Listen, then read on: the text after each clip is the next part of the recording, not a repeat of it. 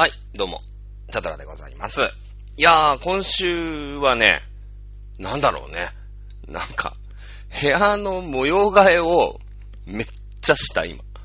うん、なんかね、まあ、あのーまあ、ツイッターでもちょいちょい、まあ、言ってるんですけど、あれだね、でもさ、こうやっておしゃべりをさせていただくことがあると、ツイッターで喋りすぎないことが、アウトプットの量ってやっぱ人間決まってるみたいで、あの、アウトプットしすぎると、いざマイクに喋るときに、なんか何を喋ったらいいんだかよくわかんなくなるってのがあるんで、あんまり最近ツイッターも動かしてないんですけど、あのー、まあ、部屋がね、狭いんですよ。で、僕、断捨離の鬼なの。もう、なんだろうね。こんまりさんの本、まあ大ベストセラーだよね。ときめくとときめかないでこう物をどんどん仕分けしていくんだけどもさ、こんまりさんはね。で、こう、片付け上手の本みたいので、まあ何百万部も売れたわけだけど、まあ読みましたよ。あの、パラパラっとね、買ってはいないです。まあ買えよって感じなんですけど、まあ本屋でこう、あどういうこと言ってんのかな。僕があんまりその断捨離で、うーん、苦労するタイプじゃないんですよ。多分ね。多分。まあ、苦労した記憶がないの。だから、あんまりこう買おうとか思わないんだけど、まあ、買う、まあ、読むじゃない？パラパラっとさ、大きい本屋行くと、ああ、これ結構今有名なんだよね。平積みにしてあったりするから、ああ、ときめく、ときめかないで、こう、あ、物っていうのはときめいたら取っといていいんだ。えーときめかないものは捨てたらいいんだ。ああ、って言うんだけど、もう全然こう、なんだろうね。新しい教えとして全然入ってこないわけよ。普通さ、なんかこう、物の本っていうのはやっぱり、ね、何か他の人が、ね、ご高名な方が書いた考え方だったり、まあ歴史のね、だったり、事実だったりをこう、あ、こういう風な感じに、えー読むんだね、みたいなのが、まあ読書の、あれじゃない。意味合いじゃない。ね、やっぱ全部自分で経験できるわけでもないしさ、世の中のことって。だけど、まあ、こう、こんまりさんの本をね、読む、読むんだけど、でもなんだろうね、あの、何にもプラスにならないっていう、残念な結果になるわけよ。僕はあんまりそのものを、ものに執着しないというか、そもそもものにあんまりときめかないっていうね。あのか、結構残念、人間としてね、残念な性格なんですよ。だから、まあ、物増えますよ。やっぱりオタクだから、元。元オタクだから。物増える。やっぱ生きてればさ、物買うじゃん。ね？やっぱどうしたって買っていくんで、物って増えるわけよ。ね？やっぱり何か、こう生きていく上にでさ、なんか買っていったりするんだけど、ただそのものにね、本当に執着心がなさすぎて、まあ自分の人生にそもそもあんまり執着心がない、ないんだけど、あのーどんどん捨てちゃうんだよね。だこんまりさんはなんかね、その、まあ、でっかい箱を用意して、ああんまり言うと営業妨害とかになっちゃうのかななんかその、一回ね、仕分けをすると。で、えー、一週間、二週間ぐらい、あのーもう、いや、あ、やっぱ、ややっぱこの中のこれ大事って、こう思い返すじゃん。やっぱ捨てちゃうとさ、あのーもう帰ってこない。複数本に帰らないわけで。だけど、まあ、ね、捨てる、この、これ捨てるよって思う箱を作るんだって。で、まあ一週間ぐらい、ああ、やっぱりあれは必要だってなってこう取り戻すことってあるじゃないやっぱ一瞬の気の迷いでさ、捨てちゃったらさ、もうね、戻ってこないわけだから。で、一週間大丈夫だったら、もう大丈夫です。全部捨ててください。みたいなね、感じなのよ。で、あの、まあ、そういうことが書いてある本なんだけどもさ、まあ、いるものはね、そのときめくものは、あ取っといていいですよ、みたいな。で、ときめかないな、かなと思ったものも、まあ、一応箱入れといて、一週間何もこう自分の環境に変化がなかったら、もう全部捨てましょう、みたいな。まあ、断捨離をするための本なんだよね。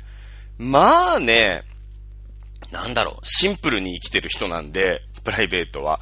オタクとしてはね、まあもう引退をしてしまいましたけど、まあ派手に、こう、オタクするタイプだったんですけど、まあシンプルに生きてるわけ。で、もう最低限のものしか、まあ集まるんだよ。何かハマった時にバッて集めるんだけど、まあその集めたことによって、それを取っとこうなんていう気持ちがさらさらない。人だから、あの、物がそもそもないんだよね。だけど、それにも増してよ。増して、最近また断捨離、そのオタクやめましたみたいになんかいろいろなってるじゃない？で、なってくともう、じゃあ断捨離だ、なんて言ってさ。ね、オタクやってるから必要だったもの、みたいなのも、やっぱ必要、生活必需品、みたいなね、ものあるんだろうけど、まあそういうのもないし、いや、いろいろ、じゃあいろいろ捨てよう、みたいになって、今もうソファーを昨日さ、えー、捨てたんだけど、まあ、二人掛け？大きい二人掛けみたいな。まあなんか、夫婦と子供みたいなんだったら全然三人とかいけちゃうぐらいのソファーが。もうあれ何年使ってる？いつだろう？北海道にいる時に買った記憶があるから、まあ、軽く10年弱、7、8年ぐらいあったソファーがあって。まあでも別に壊れてたり、なんか、そこが抜け、まあそこが抜けたソファーはもういらないゴミなんだけど、全然、昨日まで使いに、普通に使ってたやつなんだよ。ソファー。もう、で、あそのソファーもね、まあ今部屋、札幌にいる時に、僕北海道にいる時に買ったんで、北海道って 住環境いいんですよ。やっぱ土地も安い。田舎だから。札幌だって言ったって田舎だから。やっぱ土地安いんですよ。で、札幌に住んでる時って、まあ家賃が5万、いくら ?5 万6千円とかで駐車場2台ついて、だって、東京とかだったら駐車場2台の段階でもう5万6千円行ったりするわけでしょ。ね。で、えー、あれ何 ?1DK かな ?1LDK かな？違うな。ん ?1LDK? 違うよ。2LDK だよ。嫁はんの部屋あったもん。で、寝室あって、LDK だよね。だから 2DK か 2LDK かだな。2LDK だな。うん。ぐらいで5万6千円とかだから。で、しかも駐車場の1個は、あの、ガレージ、なんていうの、シャッターついてるからね。うん。1台はその前にこう、ひら、ひらというかさ、あの、のっぱらの駐車、のっぱらというか、駐車場だったけど、まあそういうとこに住んでて、部屋もやっぱ広いわけ。もうリビングで15畳とか14畳か、10ぐらいかな。LD、LD でかな。LD で14畳とかだったから、まあその時にさ、こう、まあ寸法とか測って買った家具なのね。だから、まあ、その、今、今それこそ6畳一間、一間というか、まあ、1K だよね、多分。で玄関けたらすぐキッチンみたいなさ、よくあるパターンの学生が住んでますみたいな。まあ実際学生もよく見るから、まあ学生が住んでんだろうなと思うんだけどもさ、まあ全然一人だから、あの、快適に生きてるんだけどね。えまあそのサイズ、その、なんていうの、世界観で買ったソファーだから、まあ、大きいわけよ。ね？で、一人じゃん？だからいいんだよ。だからソファーで寝る日とかもあるの、全然。なんか寝落ちしちゃいましたとか。だけどさ、まあ、まあ、ベッドで寝りゃいいわけですよ、寝るときは。で、よっぽどそっちの方が、こう、待遇がいいじゃない？トゥルースリーパーとかあるし。無駄にね。無駄にあるんだけどさ、腰痛いから。で、まあ、部屋をこう、圧迫する要因だったわけ。ソファーが。で、まあね、もう、まあ確かにもう7、8年も使ってるやさ、多少下手ってくるわけ、クッションとかが。で、そのね、やっぱ下手り、で、まあ、それでソファー買い替えるかったら、まあ買い替えないじゃん。ね、いるかったらいらないから、じゃあ、まあ座椅子みたいなのちょっと買おうかなと思ってるけど、まあ、じゃあこれを捨ててやろうと思ったんだけど、引っ越しの時はさ、まあ、引っ越しの境だか、あと引っ越しセンターだかなんだか知りませんけど、まあ、お兄さんたちが部屋にこう運んでくれるわけだよね、えっちらおっちら。で、まあ、まあまあ、あのーそんな、なんていうの、廊下出ませんみたいな大きいソファではないんだけどもさ、まあ、出ることは出るよ、サイズで。だけど、今一人暮らしじゃない？で、一人でさ、その、粗大ゴミの、なんていうの集積場みたいなとこまで、それを下ろしとかなくちゃいけないんですよね。何日までみたいな。まあ、我が千葉県松戸市は。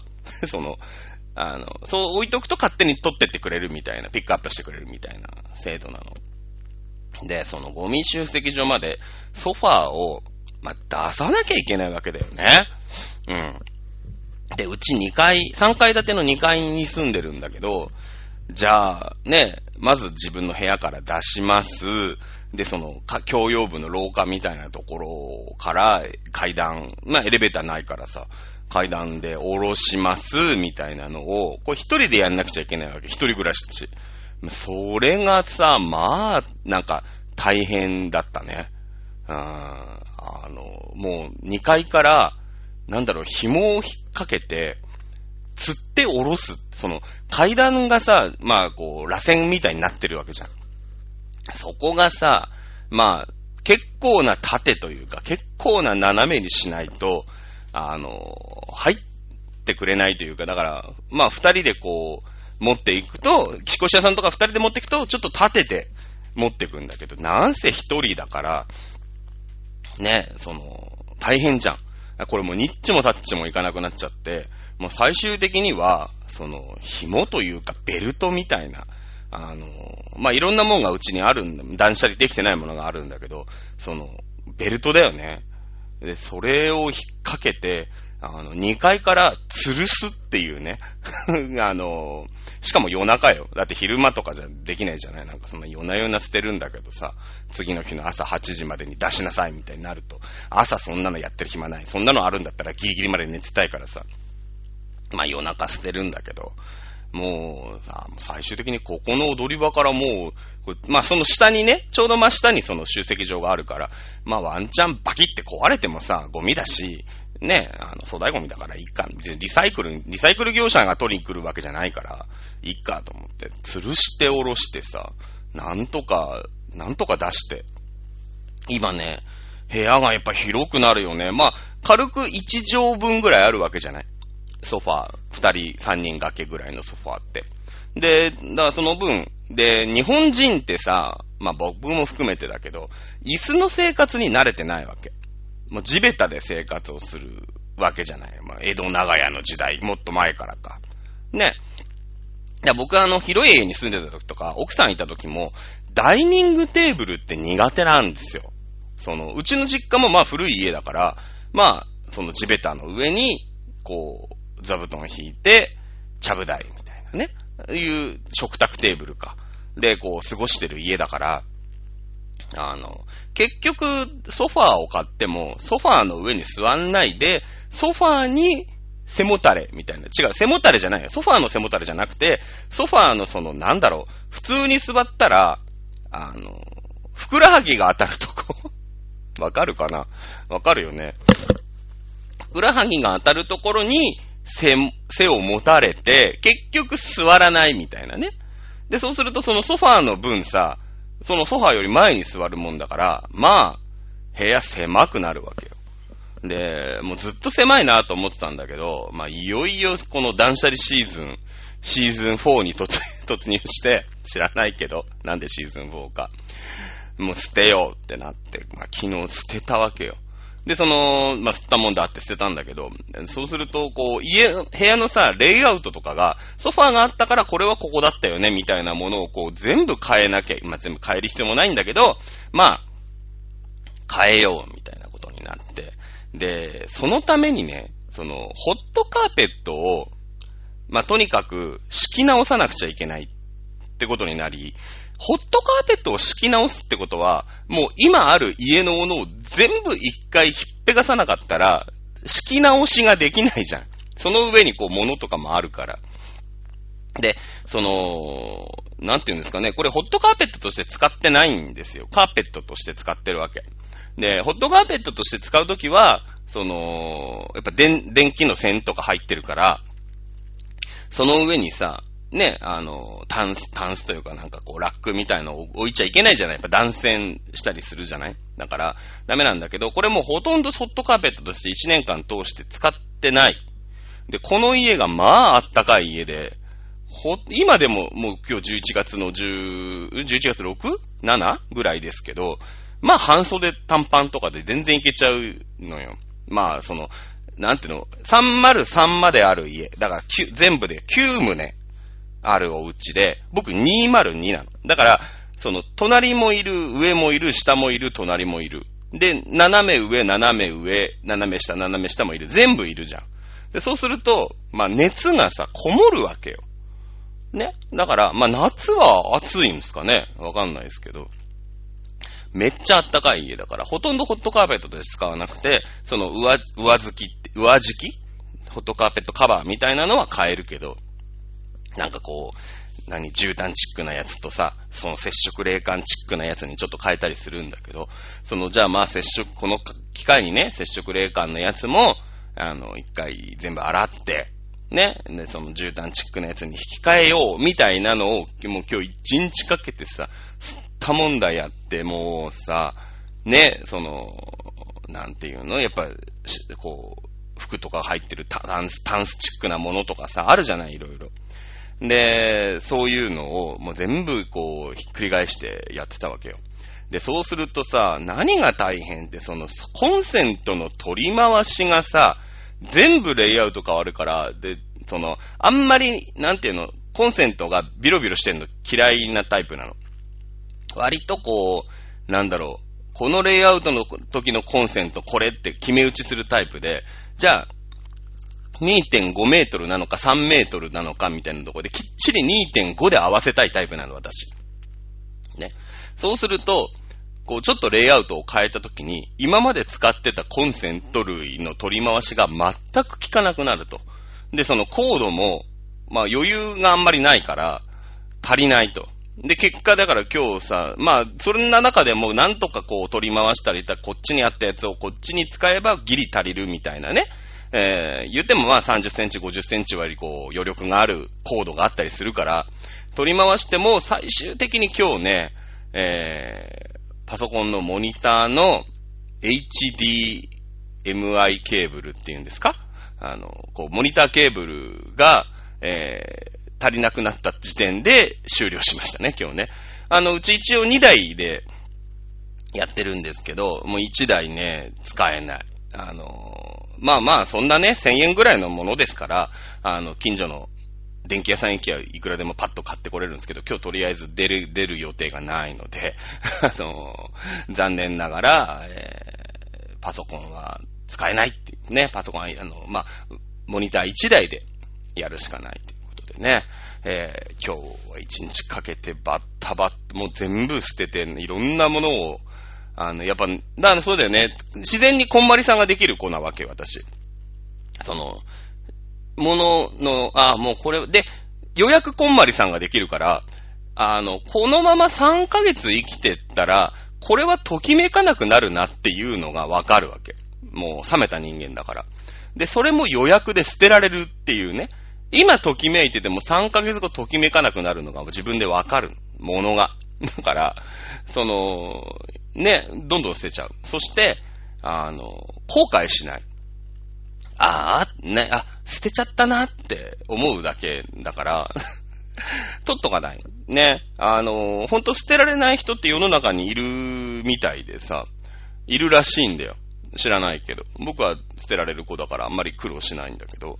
まあ、捨てられない人ってのは世の中にいるらしくて、ね、結構な、なんかぬいぐるみとか集めちゃったりとか、ね、するじゃん。なんか、なんか今日ツイッターで言ってましたけど。まあそんな感じでね、今日はずっと何かを捨てるっていうね、明日がゴミの日でよかったっていう感じでございますけれどもね。まあでもソファーがさ、まあなんていうの？あの、捨てたことによってとてもね、部屋が広くなって、これでね、なんかストレッチとかできるよ。ストレッチとかできるから、あの、あ、じゃあストレッチやろうって言って、ストレッチポールは買っちゃうんだよ。あの、そこのね、入り口は、よく、物がね、断捨離できる人ってのは、やっぱ物を買っちゃう人なんだよね。だって、断で、社で、リーしなきゃいけないわけ。物を買わない人、本当にギリギリで生きてる人とか、まあ、やっぱり物を我慢できる人、買うものをね、は、段も社も理もしなくていいわけ。だって物がインプットされないわけだから、アウトプットもないわけで。ね、あのー、だから僕のやっぱもう一個レベルを上げる。だこんまりさんは捨てられる人でしょ。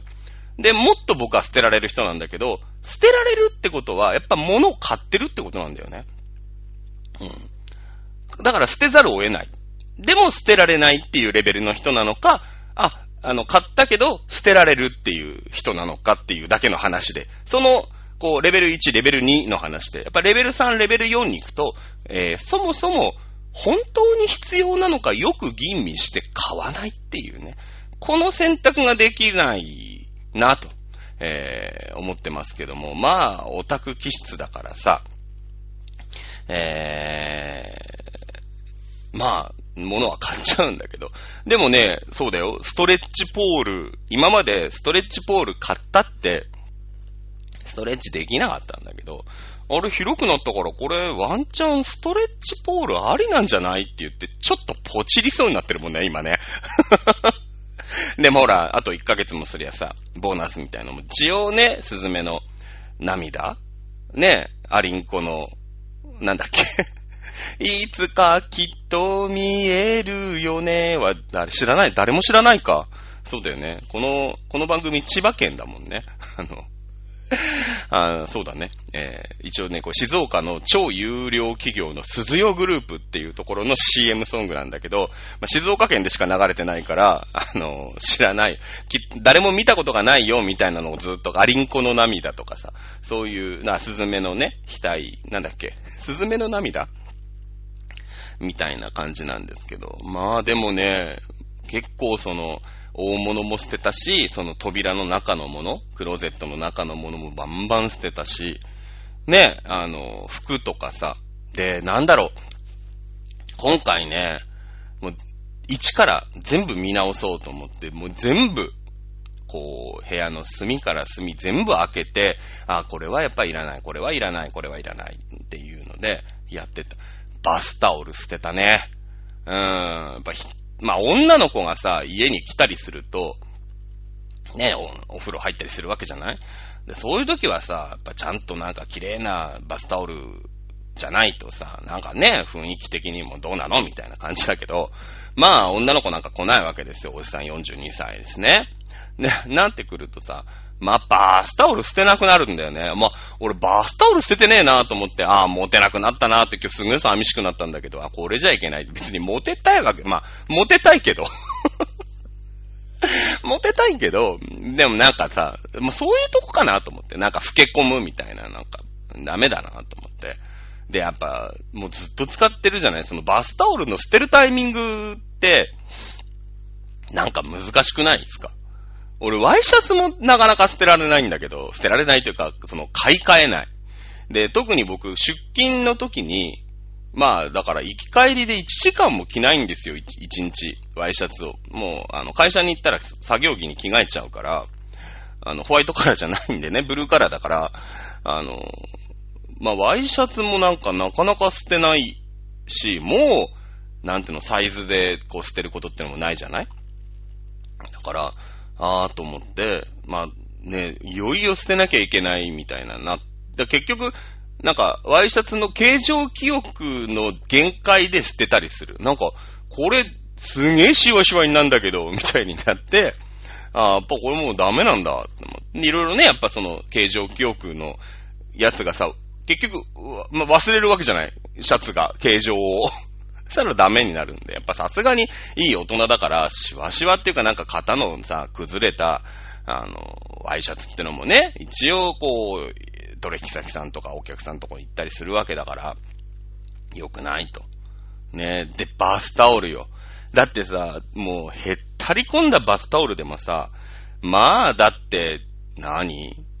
体の水分をちょちょいっと取ってさ、もう洗濯ですよ。僕はあの、まあ、毎日ね、そのバスタオルは一回使ったらポイってやる、ポイっていうかその洗濯カゴに入れるタイプの人間なんで、まあもちろん、だから洗濯の回数は多いわけよ。その、一回使ってさ、ちょっと干しとく人いるじゃん。なんか、あんまり綺麗な段階だし、一日はセーフみたいなね、あのー、感じあるじゃないですか。僕それなんか、まあまあ、実家が一回でもう全部選択してくださいっていう家だったんで、まあ、あんまりその、でもおばあちゃんは、うちのおばあちゃんちは、その一回使っても、そこにバスタオルかけにかけといてね、みたいな、あの、こう、そう、実家だったから、まあちょっと違和感はあるよね。うん。あの、両方のおじいちゃんちおばあちゃんちが、あの、そういうバスタオルかけといてね派だったんだけど、うちはちょっと傷んで、えー、バスタオル毎日変えてね派だったんですよ。だからまあ、洗濯の回数は多いわけなんだけど、ね、だって2日使ったら2分の1じゃん。洗う回数が。だけど、まあ、まあまあ下手ってるわけよ。もう、パイ、パイルみたいなのがさ、ペシャーってなってるわけじゃない。あの、スーパー銭湯のタオルみたいになってるわけ。もう、もうね、すでに。で、まあじゃあって言って、今日さ、3枚ぐらい、まあ一般でうちだからその、1週間に何回も洗濯しないから僕は一人だし、で、ね、例えば3枚だったらさ、3日でなくなっちゃうから、多分ね、7枚、8枚ぐらいあるんじゃないかな、バスタオル。うん。えー、その中でもね、もう、へたり込んだ3枚をね、今日捨ててやりましたよ。うん。で、あさってアマゾンで届く。まあ、バスタオルぐらい。バスタオルってどこで買うの？バスタオルって。なんか、お歳暮とかお中元とかでしかさ、もらわないじゃん。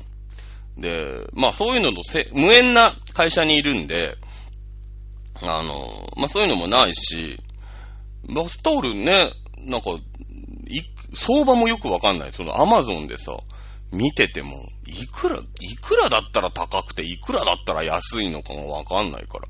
まあ、1枚ね、どんぐらいするんでしょうね、バスタオルってね。全然わかんなかったけど。あのー、そんな感じでですね、バスタオル捨てましたよ。ね、しばらく、まあ、この家、まあ、この家まだ1年か。東京戻ってきて、僕東京戻ってきたのがもう5、6年、5年ぐらい経ちますけど、えー、そうですね、少なくとも5年は使ってるね。うん。バスタオル買った記憶ないもん。うん。いやー、とかさ、その、このね、今日選択した、あの、何ですか？こう、上敷きですよ。ホットカーペットカバーですよ。接触冷感の。まあもう接触冷感もさ、冷感しないんだよね。ぶっちゃけ。もうこれも何年も使ってるから。したらさ、なんか何あの、こう、粉みたいのがすごい出て、なんだろうと思って、その、ホットカーペットカバーから出る粉。ね。まあ、掃除機でガーッとかけるんだけど、そしたらなんかどうやら接着剤とか、ウレタンみたいなのが、もう細かくなっちゃって、あの、粉状になって出てくるんだって。だからもうこの、今日洗ったんだけどさ、これしまわないで、もう来年は新しくしちゃおうかなと思って。ね。あのなんだろう。もうオタクをさ、割と10月、まあ、ちょうど1ヶ月ぐらい経ちますよね。で、多分ね、2回ぐらいしかオタクしてない気がする。オタクとは飲んでんだけど、まあでもそら社会人でも飲み行くじゃない ?2 回ぐらい。まあ2回ともサクちゃんの現場だったっていうところがね、うん、あの、推し編の可能性をね、あの、指摘する人も多いんですけど、あの、そうなんですよ。で、まあ、十何年ぶりに、あ、まあ嘘かな。もう、えっ、ー、と、怪獣娘やってからだから、2年何ヶ月ぶりに、えー、月間の収支が超黒字になったね。で、まあほら、次にまた誰か、ああ、天使がいたなんつってさ、また押し始めるのは分かってるから、まあね、その間にこう、生活基盤を整えていこうと。今まで、こうね、だって月10万ぐらいはオタクに使うわけでしょ、結局。なんだかんだ言って。で、ね、そういうもんが後回しに結局なってるわけじゃない。だって、こう、給料変わんないじゃない。オタクやってるからじゃあお給料上がりますねってわけにいかないわけだから。まあなってくるとさ、こういろんなものをじゃあ、これを機にね、こうリフレッシュしていこうと 思ってるわけですよ。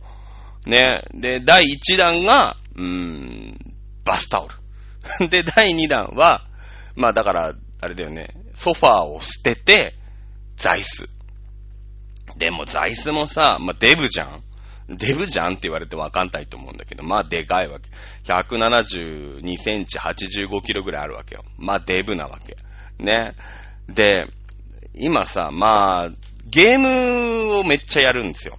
で、ゲーム実況の動画をずーっと作りたいと思ってたんだけど、まあ、最近そういう時間もあるから、まあ、結構ゲーム動画なんか作ってることがあって、世の中にはまあさ、まあ、全然その、ね、駆け出しまだ何本、5本、4本くらいしかできてないんだけど、まあ、楽しいのよ。自分なりにね。あ、こういうこともできるんだ、みたいなんで。で、ゲーミングチェア、ね、あるんですよ。で、私はほら、椅子の生活苦手、椅子とハイテーブルっていうの？普通のテーブルの生活苦手だから、あの、で、調べたのはさ、ゲーミング座椅子っていうのが世の中に存在するらしいんだよ。で、まだ僕は座ったことがないんだけど、なんか快適そうなの。めっちゃめちゃ。で、あ、もうこういうのに、こういうの買っちゃおうかな、みたいなね。またじゃあ、じゃあ買うなと。ね、どうせそれもまた粗大ゴミになる。どっか、いつか壊れて粗大ゴミになるんだから、ね、買うなということなんですけど、まあ散財をするタイプの人間だからさ、まあ買っちゃおうかな、みたいなね。うーん、なんか座って、快適に座ってたらさ、楽じゃん。なんか、その、マッサージチェアじゃないけど、ね、そういうのを、もしかしたら近日中に買っちゃうかもしれない。うん、買っちゃうかなどうなんだろうね。